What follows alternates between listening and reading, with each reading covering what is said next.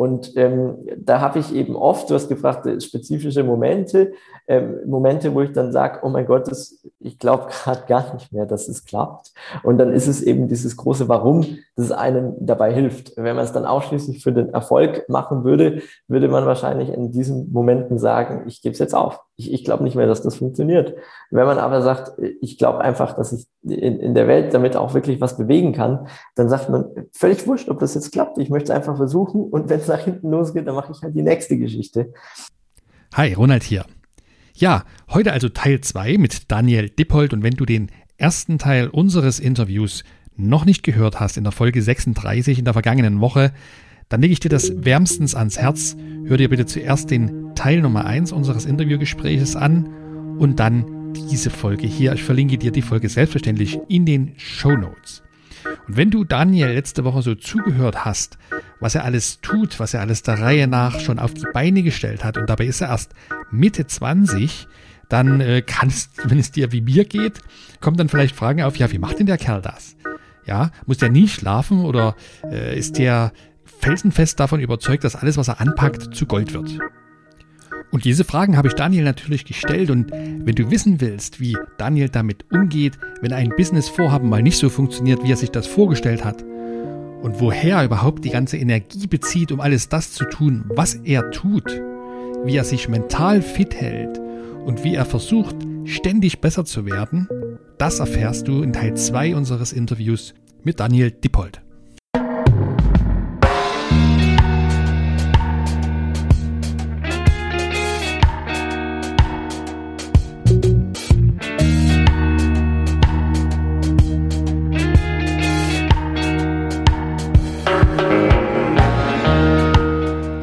Herzlich willkommen hier bei Impact Makers, deinem Podcast für gutes Unternehmertum.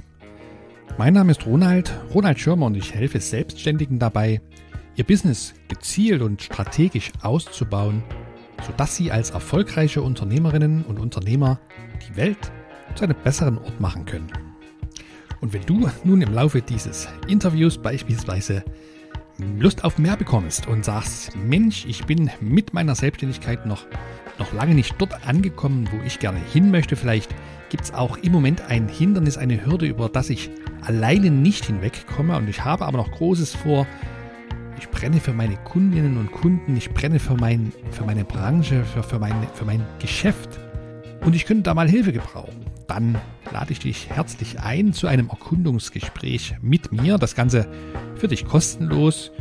Sichert dir dafür einfach einen Termin auf meiner Website unter www impactmakers.de-erkundung. Dann schauen wir uns an, wo du gerade stehst mit deinem Business und äh, was deine aktuelle Herausforderung ist und ob ich dir dabei helfen kann und wenn ja, wie ich dir dabei helfen kann. Und jetzt geht's weiter mit Daniel im Interview. Und übrigens, schön, dass du da bist.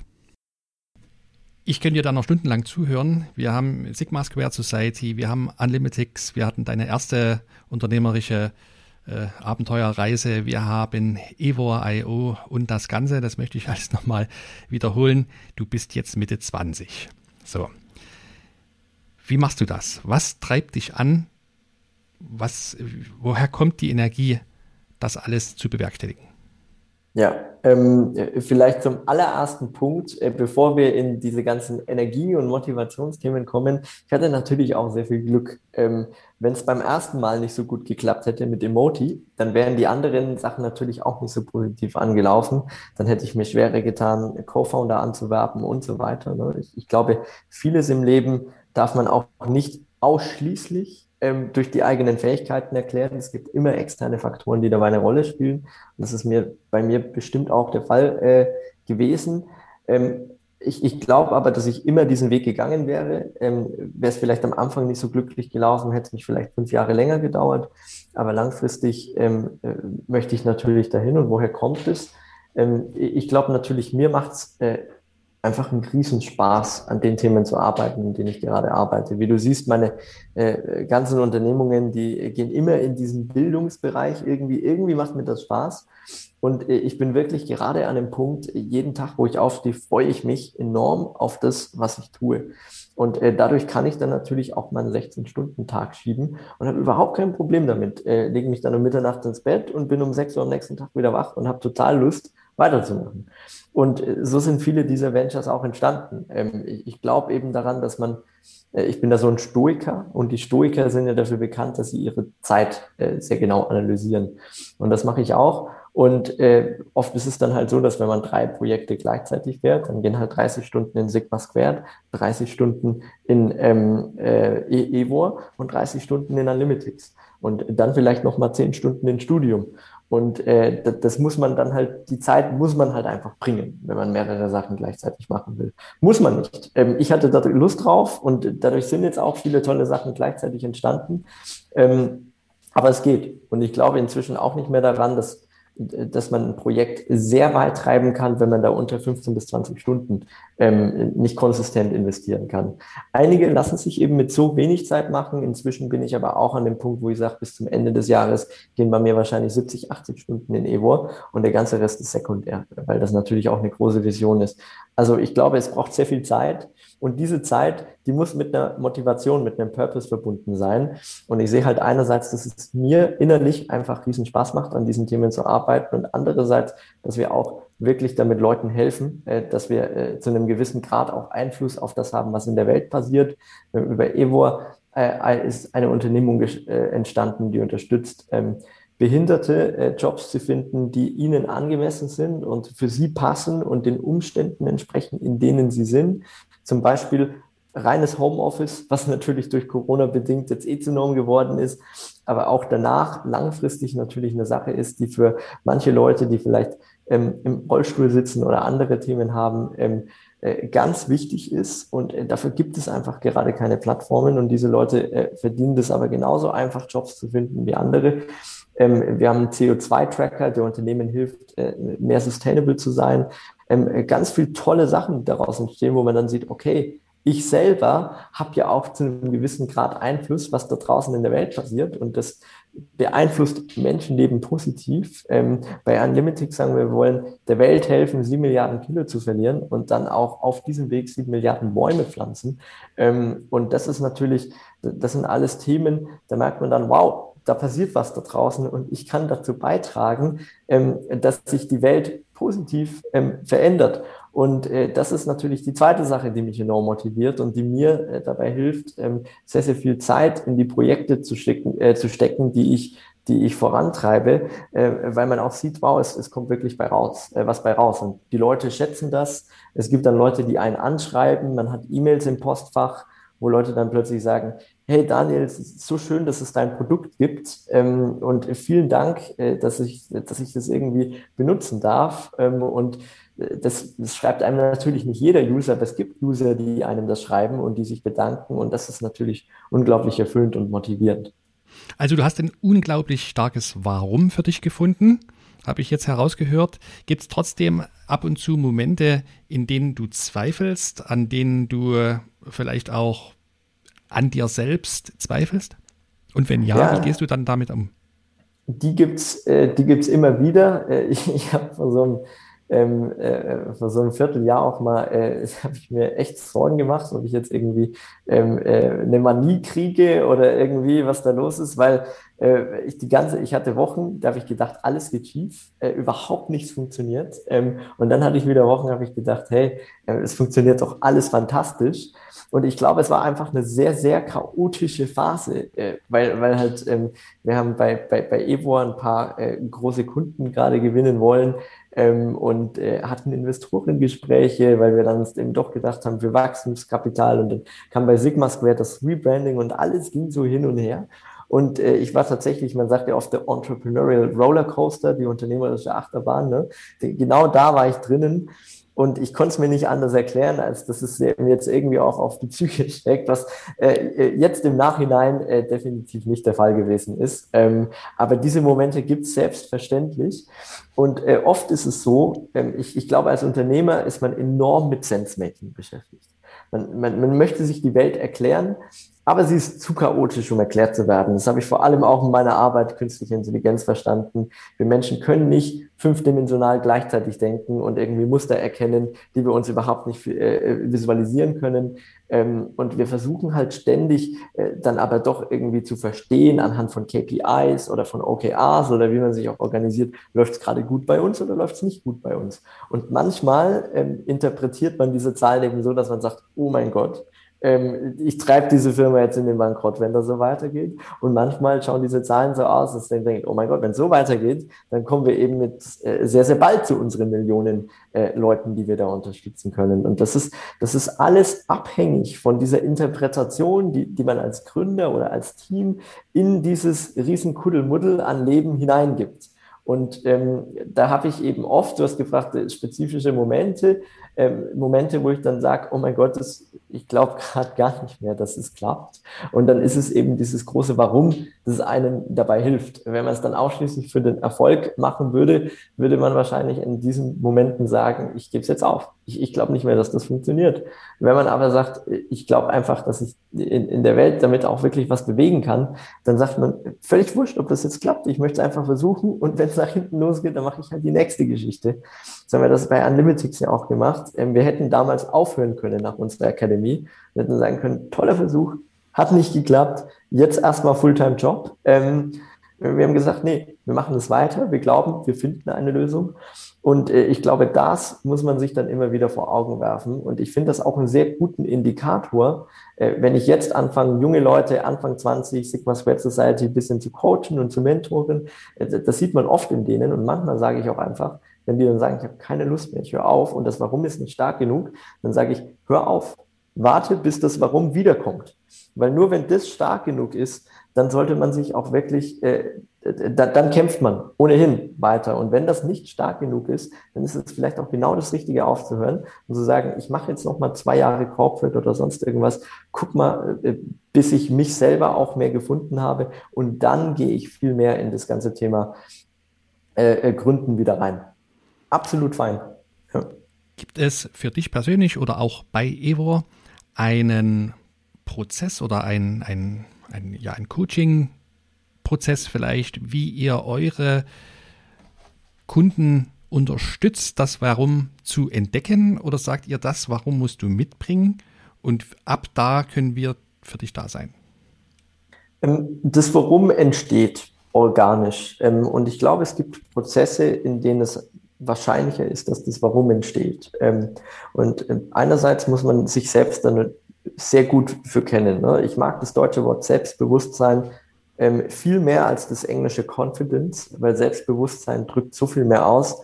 Selbstbewusstsein äh, sagt auch, man muss sich wirklich seiner selbst bewusst sein, man muss sich selbst erstmal verstehen. Und nur dann kann man das Warum auch wirklich identifizieren. Es gibt für mich zwei Kräfte, die da wirken. Eine externe Kraft, die kommt von außen, eine interne, die kommt von innen. Die interne hat damit zu tun, wie gut man sich selbst versteht. Und natürlich ist das ein Prozess, bei dem wir unsere Leute bei EBOR enorm begleiten und sagen, du musst dich erstmal selber wirklich kennenlernen, du musst verstehen, was dich motiviert. Ganz viele Leute wissen das gar nicht. Und das ist, äh, das braucht Zeit. Und ähm, da unterstützen wir die Leute natürlich dabei. Und das kann man auch coachen und das kann man aber auch über eine Plattform, ähm, ich würde sogar sagen, unterrichten, indem man den Leuten die richtigen Fragen mitgibt pro Woche, über diese reflektieren und sich dadurch natürlich langfristig selber kennenlernen.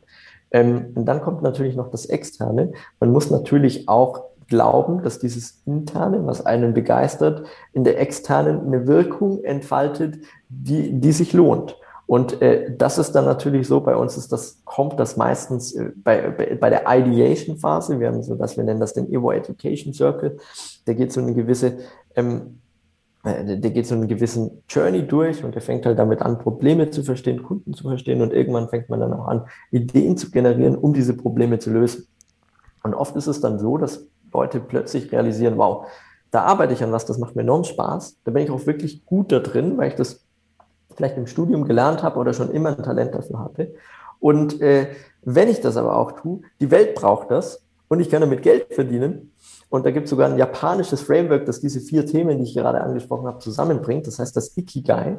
Und plötzlich haben die Leute ein super starkes Warum, weil sie sehen, das ist eine Idee, die mich begeistert, die braucht die Welt, die bringt was ähm, und das ist was, was ich richtig gut kann und es passt zusammen. Und dann ist das Warum plötzlich da. Und wir unterstützen halt bei beiden Prozessen. Die Synthese, den externen und den internen zusammenzubringen, das kann nur eine Person für sich selber machen. Da kann man niemanden dazu zwingen. Ähm, da kann man auch nichts meiner Meinung nach unterrichten, um zu sagen, so führst du das besser zusammen. Das kann man nur für sich selber erkennen und selber realisieren. Und ich sehe jedes Mal andere Prozesse, wie das in Leuten entsteht. Es ist echt spannend. Ich kann mir kein Muster draus machen. Und ich mag es eigentlich, Muster zu erkennen. Aber ich kann es nicht verstehen, was da passiert, um diese zwei zu verbinden. Aber irgendwann passiert es. Und wir können halt nur bei diesen zwei helfen, beim Aufbau. Aber wir können nicht zusammenbringen. Das muss jede Person für sich selber machen.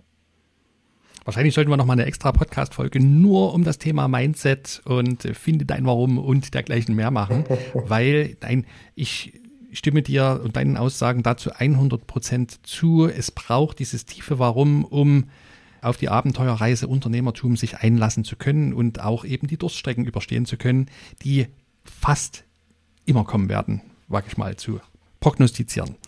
Ja. Jetzt ist es ja nicht so, dass du, Daniel, ähm, eine kleine lokale Coaching-Business gegründet hast und gesagt, ich helfe hier am 1 zu 1 Coaching jungen Gründern oder angehenden Unternehmerinnen und Unternehmern, sondern du sprichst generell, das höre ich jetzt in unserem Gespräch raus, immer in, oder sehr häufig in der Wir-Form und du hast immer mindestens Europa im Blick bei deinen ganzen Ventures, deine beiden, äh, die Websites sind auch alle schon auf Englisch gehalten, dass möglichst viele Menschen dort interagieren können. Wo kommt das her? Wo hast du gelernt, derart groß zu denken? Und wie gelingt es dir vielleicht auch mentale Grenzen zu sprengen? Weil doch sicherlich auch in dir der Impuls immer mal wieder hervorkommt zu sagen, Moment, ist das jetzt nicht alles eine Nummer zu groß? Lass uns doch hier erstmal kleine Brötchen backen. Ja, das ist äh, ein sehr fantastischer Punkt. Ähm, ich komme ja aus einem 400 Einwohner Dorf ähm, und äh, äh, viele meiner Grundschulkollegen äh, haben sich eben entschieden, äh, irgendwie äh, Bäcker zu werden oder Landwirt äh, zu werden und so weiter und äh, finden das dann sehr komisch, wenn man so global denkt. Und ich glaube, ähm, keines der zwei Modelle ist irgendwie besser oder schlechter als das andere. Ich bin halt so ein Impact-getriebener Mensch und deswegen, je globaler ich denke, desto größer die, die Wirksamkeit, die man entfalten kann. Und deswegen macht mir das so Spaß. Ähm, wo kommt das her? Ich glaube, zu einem riesen äh, Teil aus dem Umfeld. Ich bin ja dann irgendwann aus dem Dorf raus, bin in die Schweiz, ähm, bin an eine gute Uni, in der viele Leute schon groß gedacht haben. Äh, viele der Leute, aber wenn du mich heute fragst, immer noch viel zu eng, äh, viel unter ihrem eigenen Potenzial wahrscheinlich auch. Ähm, bin dann über die erste unternehmerische Journey eben auch an andere Unternehmer reingerutscht, habe dann eben über Sigma Squared äh, gesehen, wie teilweise Leute Unicorns bauen, ja, die dann irgendwie mit 26 Unternehmen führen, die sind über eine Milliarde Euro wert. Absolut verrückt, aber das gibt's und es ist möglich. Und man sieht's äh, teilweise live, man kennt die Leute persönlich und äh, das öffnet einem natürlich das Mindset. Ähm, Jim Ron hat mal gesagt, du bist der Durchschnitt der fünf Leute, mit denen du am meisten zu tun hast. Und äh, ich glaube einfach eben dran, dass das Umfeld, die Leute, mit denen man interagiert, da einen riesen Einfluss drauf hat. Und was bei mir enorm geholfen hat, ist eben das ganze Reisen. Ich bin durch das Reisen mit Leuten in Kontakt gekommen, die sehr gut für mir gepasst haben. Dann habe ich mich natürlich mehr mit denen abgegeben. Die haben ein bisschen breiter gedacht. Und das ist dann so graduell entstanden, bis ich halt jetzt an dem Punkt bin, wo ich sage, ich ich versuche selber sogar ein Unicorn zu bauen. Ich bin nicht so vermessen zu sagen, ähm, ich schaffe das 100 Prozent, weil ich glaube, da gibt es viele äh, Sachen, die da mitspielen, ähm, die man nicht beeinflussen kann. Aber ich möchte es probieren. Ich glaube, es ist möglich. Ich sage nicht, es ist mit 100 Prozent möglich, aber ich glaube, es ist möglich und ich werde es probieren. Und äh, wie das passiert ist aus diesem ne, 400 äh, Einwohnerdorf, aus dem ich komme, hängt, glaube ich, damit zusammen, dass es graduell, dass es sehr langsam passiert ist und äh, dass ich eigentlich immer mehr Leute getroffen habe, die das noch Verrückteres gemacht haben. Und sage, äh, an, an den orientiere ich mich, weil warum nicht? Ähm, und äh, das, das hilft natürlich, dieses Grenzensprengen, einfach mit Leuten ähm, sich um, zu, zu umgeben, die diese Grenzen überhaupt nicht kennen und auch überhaupt nicht in diesen Grenzen denken. Der nächste Punkt, der natürlich hilft, ist, ist einfach lesen, ne? sich mit äh, vielen Themen zu beschäftigen und auch ein Gefühl dazu, äh, dafür entwickeln, was, was möglich ist, sich mit den Biografien von spannenden Leuten zu beschäftigen. Ich finde, Benjamin Franklin ist, ist so ein super spannender Charakter, der irgendwie die University of äh, Pennsylvania äh, gegründet hat, äh, der irgendwie äh, akademisch Dinge rausgefunden hat, äh, die, die Bifocal Glasses äh, mitentwickelt hat, unternehmerisch total erfolgreich war. Alles, was der gemacht hat, hat irgendwie funktioniert. Und erst wenn man so mal die Biografie gelesen hat, denkt man sich so, es ist möglich. Ja, zumindest er hat das geschafft. Und äh, auch das ist augenöffnend, finde ich. Und das ist für mich auch ein zentrales Buch gewesen, weil ich mich sehr zwischen Non-Profits und akademischen Sachen und äh, Gründen bewegt habe. Und seit der ben, äh, Benjamin Franklin-Biografie sage ich auch, das ist ja kein Entweder-Oder. Viele Leute haben mir erzählt, nee, du musst gründen, Fulltime nichts anderes, sonst kannst du nicht so viel Erfolg haben. Glaube ich nicht dran. Und gibt es auch genug Beispiele da draußen, ähm, die gezeigt haben, dass vieles gleichzeitig möglich ist. Und ähm, mit dem muss man sich aber auch erstmal befassen und äh, drüber drüber nachdenken. Und äh, das Dritte ist natürlich auch was, ähm, ne, also ich, ich arbeite auch viel mit Visualisierungen. Ähm, ich ich finde, äh, Meditation ist unglaublich spannend, vor allem weil es inzwischen eine sehr, sehr starke wissenschaftliche Grundlage auch dafür gibt und man versteht auch, was da eigentlich passiert.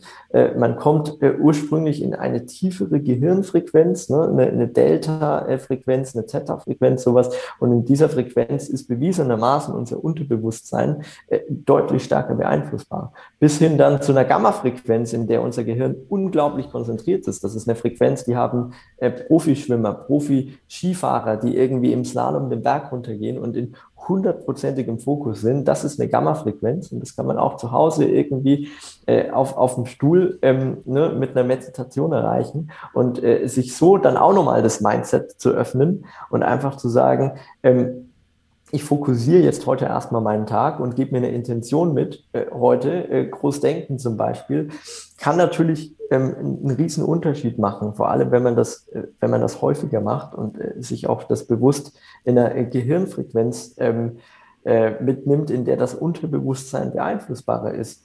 Und äh, auch das sind Sachen, die natürlich eine Rolle spielen. Natürlich in der Konsistenz. Jetzt zu sagen, ich mache das mal ein, zwei Wochen, das bringt nichts. Meine Mutter ist halb Inderin. Ähm, ich habe zum ersten Mal meditiert, da war ich fünf. Ähm, und äh, von daher habe ich das auch sehr mit auf den Weg bekommen. Und es ist natürlich auch eine Sache, die man lang üben muss. Zum ersten Mal wirklich geklappt hat es bei mir, da war ich 17. Ähm, also äh, aber ich, ich finde das auf jeden Fall unglaublich wichtig, auch solche Dinge zu tun, auch wenn sie noch nicht zu 100 Prozent perfekt wissenschaftlich erklärbar sind, aber eben zum Teil. Und äh, auch das spielt in das Mindset mit, äh, mit rein. Ne? Also um das nochmal zusammenzufassen, die Leute, mit denen man spricht, ähm, äh, dann natürlich äh, das Meditationsthema, ne, was man sich äh, natürlich selber vor Augen wirft, und natürlich auch die, die Beispiele, mit denen man sich befasst und äh, den, den Horizont, den man sich über das Lesen erweitert. Du hast jetzt ähm, Benjamin Franklin und seine Biografie erwähnt als maßgeblich beeinflussend für deinen Weg. Du hast deine Eltern, deine Mutter jetzt äh, auch schon mehrmals erwähnt, wie sie dich geprägt hat und vielleicht immer noch prägt. Gibt es noch weitere Persönlichkeiten, die dich wirklich maßgeblich in deinem Denken, deiner Philosophie vorangebracht haben? Also mein Vater ebenso sehr wie meine Mutter. Ähm, der denkt nämlich genauso. Und äh, ich, ich weiß nicht, woher das kommt. Ähm, er, er hat es von seinem Vater wahrscheinlich nicht mitbekommen. Ähm, das war Klassiker, ne? Ähm, bei, bei der Bosch arbeiten. Und er irgendwie hat mich dann aber so erzogen, so alles ist möglich. Ähm, und ich weiß auch noch damals, als ich ihm erzählt habe mit 16, dass ich Profiskater werden möchte und er gesagt hat, dann lass uns einen Plan machen, setzen wir uns hin. Ähm, ich hatte so eine klassische Laissez-faire-Erziehung. Alles, was ich eigentlich wollte, war möglich. Ähm, und äh, dann, dann äh, ne, haben wir gesagt, okay, dann überlegen wir uns mal, wie man Pro-Skater werden kann. Natürlich hätte er sich mehr gefreut äh, mit äh, abgeschlossenem Schulabschluss und äh, Studium und so weiter, was ich ja dann auch alles gemacht habe. Aber hat dann gesagt, du musst machen, was dich bewegt. Und dieses alles ist möglich. Das habe ich von ihm auch enorm mitbekommen.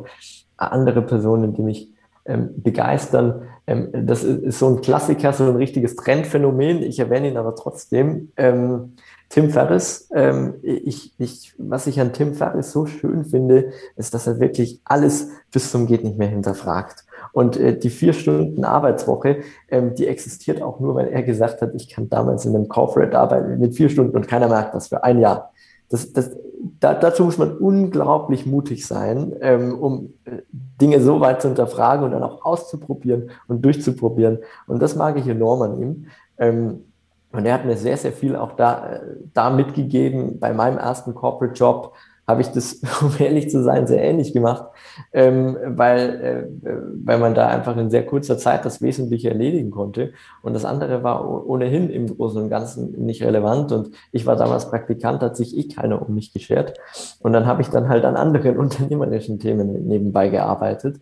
Und äh, generell habe ich inzwischen sehr, sehr viele Themen, die ich, die ich eigentlich komplett hinterfrage. Zum Beispiel das Thema, ne, braucht man äh, überhaupt ein Office als, als Firma, ähm, die jetzt mit Corona natürlich auch sehr aufgewühlt äh, geworden sind. Wir hatten das auch schon vor Corona vor, komplett ohne Office zu machen. Oder andere Themen, wo man sagt, da kann man doch einfach anders denken. Auch bei Sigma Squared Society, die funktioniert bis heute. Wir fangen jetzt an, die ersten Fulltime-Positionen zu schaffen. Bis heute äh, ohne irgendjemanden, der da Fulltime ist, und ist eine der engagiertesten und äh, aktivsten Communities im Bereich Unternehmertum weltweit.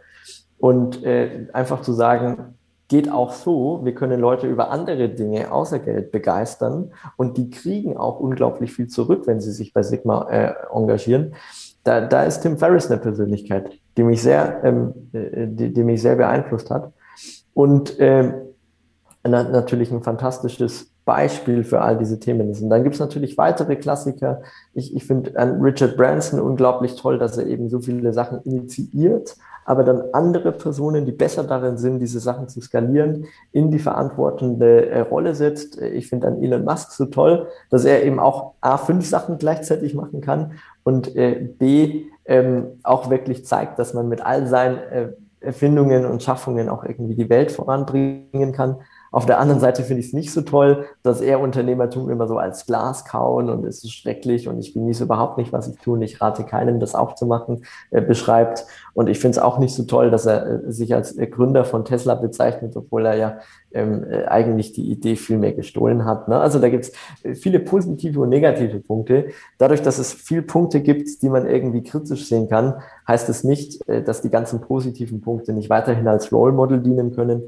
Und ich könnte dir wahrscheinlich jetzt noch zehn weitere unternehmerische, äh, unternehmerische Personen aufzählen, äh, an denen man sich ein Bild machen kann. Ich glaube, wichtig ist, dass man sich an den Aspekten von unternehmerischen Personen orientiert, die einen wirklich begeistern ähm, und die anderen Aspekte vielleicht auch bisschen ähm, ignoriert. Ähm, ich habe bis heute keine Person gefunden, wo ich sage, genau exakt so wie diese Person möchte ich sein. Ich glaube aber auch, dass das überhaupt nicht wichtig ist. Du bist da ja denke ich, auch in deiner Altersklasse vielen voraus, was das Thema Persönlichkeitsentwicklung betrifft. Also du liest unglaublich viel, du ähm, hast für dich erkannt, dass es das Umfeld ist, was dich weiterbringt. Du suchst dir entsprechend Menschen, die dich weiterbringen können. Und wenn es eben in diesen angesprochenen einzelnen Aspekten ist, was tust du noch etwas hinsichtlich deiner Persönlichkeitsentwicklung? Arbeitest du fest mit einem Mentor oder mit einem Coach im Moment? Ja, ähm, das, das tue ich tatsächlich. Auch bei Mentoren hatte ich genau die gleiche Einstellung. Ähm, ich hatte die Einstellung äh, am Anfang, dass ich diesen Übermentor finde, der mir bei allem helfen kann. Und dann irgendwann habe ich mit, mit DAX-Vorständen und mit äh, anderen tollen Leuten Kontakt gehabt und habe einfach gemerkt, ich kann unglaublich von diesen, äh, von diesen Menschen lernen. Und da gibt es so viele tolle Sachen, die ich mir irgendwie mitnehmen kann zum Thema Führung und Team. Aber diesen Übermentor, der dir so ziemlich alles erzählen kann, was du gerade brauchst. Ne? Ein, Vorstand ist dann äh, im Unternehmertum vielleicht nicht so bewandert, äh, was so die ersten Schritte angeht. Ein äh, Unternehmer, mit dem man sich dann unterhält, der hat vielleicht ein ganz anderes Business gemacht, als wie man selber macht. Ähm, aber dann bin ich äh, Anfang dieses äh, Jahres auf eine Person gestoßen, die mir tatsächlich bei so ziemlich allem ähm, helfen kann, was mich gerade bewegt. Ich kriege eigentlich nie eine Antwort von dieser Person zu was, die, die, die ist die Frage, wo ich mir so denke, okay, das macht jetzt keinen Sinn für mich. Was davor äh, überraschend oft passiert ist, ähm, auch bei Personen, zu denen ich äh, unglaublich aufschaue, aber eben nicht in jeder einzelnen Beziehung. Bei der Person ist es wirklich so, dass ich mir denke, ist absolut verrückt. Die kann alles, was ich kann, nur besser. Und die kann mir dadurch natürlich viel äh, äh enormst helfen in ganz vielen äh, Beziehungen. Und äh, das ist einfach schön. Und äh, wir, wir sprechen äh, meistens zweiwöchentlich. Und äh, viele Themen, die mich jetzt gerade bewegen, ähm, kläre ich mit der Person ab. Und äh, die erklärt mir dann, wie das aus, ja, aus seiner Perspektive alles funktioniert. Ähm, und das, ist, das ist unglaublich augenöffnend und schön. Und natürlich gibt es noch ganz andere Sachen, die bei der Persönlichkeitsentwicklung ähm, super wichtig sind ähm, wenn du mich so generell fragst. Äh, ich glaube nämlich, dass die meisten Leute zu viel lesen, zu viel konsumieren, aber dann nicht die Reflexion aufbringen, um diese konsumierten Sachen auch wirklich mit dem eigenen Tun zu verbinden. Und äh, ich glaube, es braucht eben beides. Ich, ich, glaube, man muss viel lesen, den Horizont erweitern, aber lesen ist für mich die ähm, eben nicht viel mehr als Horizonterweiterung. Wenn ich ein Buch gelesen habe, heißt das nicht, dass ich die Knowledge dieses Buches jetzt anwenden kann. Ich schaue auch, dass ich mir dann immer die besten Bücher, so jedes zehnte, fünfzehnte Buch, ähm, lese ich dann auch nochmal und vielleicht nochmal und nochmal und nochmal, ähm, weil ich denke, da kann ich mir wirklich was mitnehmen und das muss ich oft lesen und dann auch ausprobieren und eben gucken, ob das wirklich anwendbar ist. Und am Anfang wollte ich einfach so viel lesen wie möglich. Ein Buch die Woche, klare Regel. Ähm, und inzwischen sage ich halt, diese Regel ist flexibel. Es geht viel mehr darum, dass ich das, was ich lese, auch wirklich anwende und nicht, dass ich um jeden Preis mehr lese. Und äh, ich habe in meinem, äh, in meinem Time-Management sehr, sehr viel Zeit für Reflexionen geschedult. Täglich, wöchentlich, monatlich, alles unterschiedliche Reflexionspraxen, die abgehen, auch jährlich, Ende des Jahres immer eine Reflexion. Und ich glaube tatsächlich, dass es viel mehr die Reflexion ist, ähm, die, die meine Persönlichkeit entwickelt, als die Inhalte, die ich lese. Natürlich brauche ich beides, aber ähm, ich, seitdem ich das mit der Reflexion mache und auch organisiert mache, entwickle ich mich persönlich viel, viel weiter als in der Zeit, in der ich primär gelesen habe, Hard Skills angeeignet habe, Coursera, Udemy-Kurse reingezogen habe. Das ist natürlich alles wichtig, aber die Reflexion darf man nicht vernachlässigen wie ich schon mal gesagt habe, glaube ich, im Laufe des Interviews, wir können noch mal eine ganze neue Folge nur um das Thema Persönlichkeitsentwicklung, äh, Mindset und Co. drehen. Ähm, hätte ich wirklich großes Interesse dran, aber vielleicht. Hätte ich auch große Lust. Ja, ja vielleicht. Das ist ein Thema, äh, das, das ich liebe. Um den Rahmen heute nicht zu sprengen, ähm, noch zwei Fragen. Zum einen, wie kann ich mir so eine tägliche Reflexion bei dir vorstellen? Wie viel Zeit nimmst du da in Anspruch und was genau tust du in der Zeit? Ja, also ich habe zwei tägliche Reflexionen. Ähm, ich habe die erste, die quasi mit dem Tag beginnt. Ähm, und da werde ich mir den Tag vorher nochmal vor Augen rufen, ähm, weil man morgens einfach nochmal in einem anderen Mindset, in einem anderen Mut ist, als wenn man es abends tut. Das heißt, ich fasse den Tag eigentlich zweimal zusammen, einmal abends, einmal morgens. Und äh, dann nehme ich das alles her und äh, mache meine Prioritäten für den Tag. Und ich habe immer so eine Top-Prio, die ich ähm, für den Tag äh, reserviere. Du, ich möchte kurz einhaken, genau. Das heißt, ich fasse den Tag für mich zusammen, am Morgen den vergangenen Tag schriftlich oder machst du das mhm. mental im Geiste? Wie, wie, wie machst du das? Genau, am Abend mache ich es schriftlich, am Morgen mache ich es einfach mental.